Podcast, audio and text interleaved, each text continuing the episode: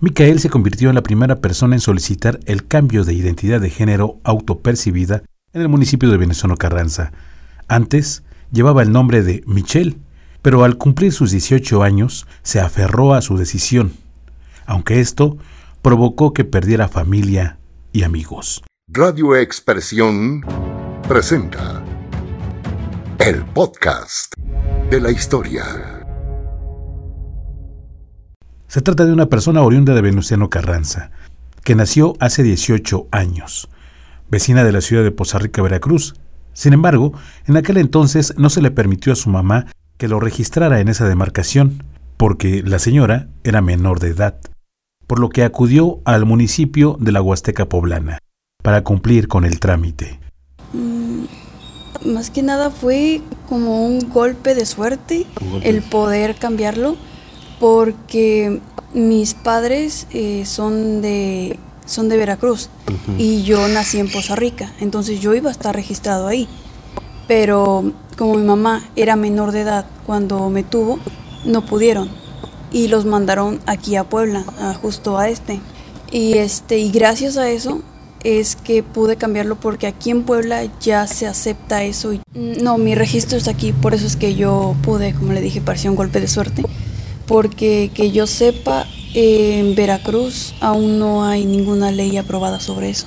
Quien ahora legalmente es Micael, relató en entrevista para este medio de comunicación que cuando salió del closet planteó a su familia que le apoyara para proceder al cambio de identidad de género autopercibida, aunque no hubo una buena respuesta para él.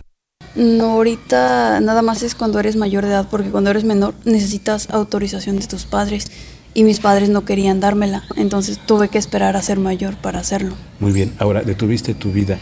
Micael tuvo que esperar a que llegara la mayoría de edad, para que él mismo pudiera hacer el trámite y así fue. Acudió a Venustiano Carranza para iniciar el proceso legal que relativamente fue largo, pero finalmente logró terminarlo.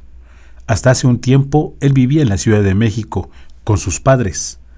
Estudiaba el bachillerato con la especialidad de mantenimiento industrial, solo que al no gustarle esa capacitación, aprovechó para truncar su preparatoria, además, volver a empezar sus estudios con su nueva identidad.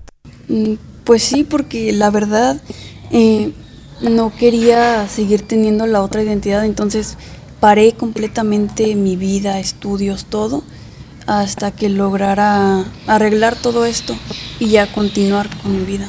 Tengo a, eh, la preparatoria la dejé hasta tercer semestre y me salí porque pues ya iba a cumplir la mayoría de edad y mejor quise venirme a arreglar todo y no me gustaba la carrera, entonces... Aprovechaste todo. Sí, entonces pues eh, terminando esto quiero meterme, como ya siento que es muy tarde para seguir parando, entonces quiero terminar lo más rápido la preparatoria para meterme a la universidad. ¿Qué estabas estudiando? Digo, la prepa, pero alguna especialidad. Estaba estudiando mantenimiento industrial. Ahora hay cosas que no le quedan claras. Cree que podrían pedirle sus documentos anteriores para acreditar su educación secundaria, a fin de ingresar a una nueva preparatoria, solo que esta ya la terminaría como Micael y no como Michelle. Hay una nueva realidad para Micael.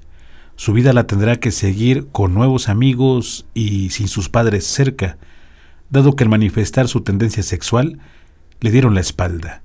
Ahora estará en el Estado de México, en una nueva escuela, con nuevos compañeros, a quienes no les importa su naturaleza y su nueva identidad. Yo tengo más problemas en mi familia porque después de salir del closet eh, me quedé completamente sin amigos e incluso mi familia me dio la espalda. Entonces, pues, así que los amigos que tengo me conocieron después, entonces no tienen problemas con eso. Él se preparará para ser en un futuro un especialista de la medicina forense y está dispuesto a seguir su vida como él se siente bien, con su nueva identidad. ¿Qué le dirías a, la gente que tiene la misma intención de cambiar su identidad?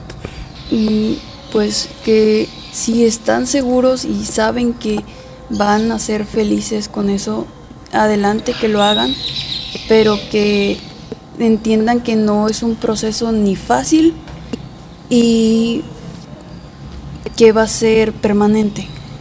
Así que lo tendrían que pensar mucho antes. Radio Expresión. Heriberto Hernández. El podcast.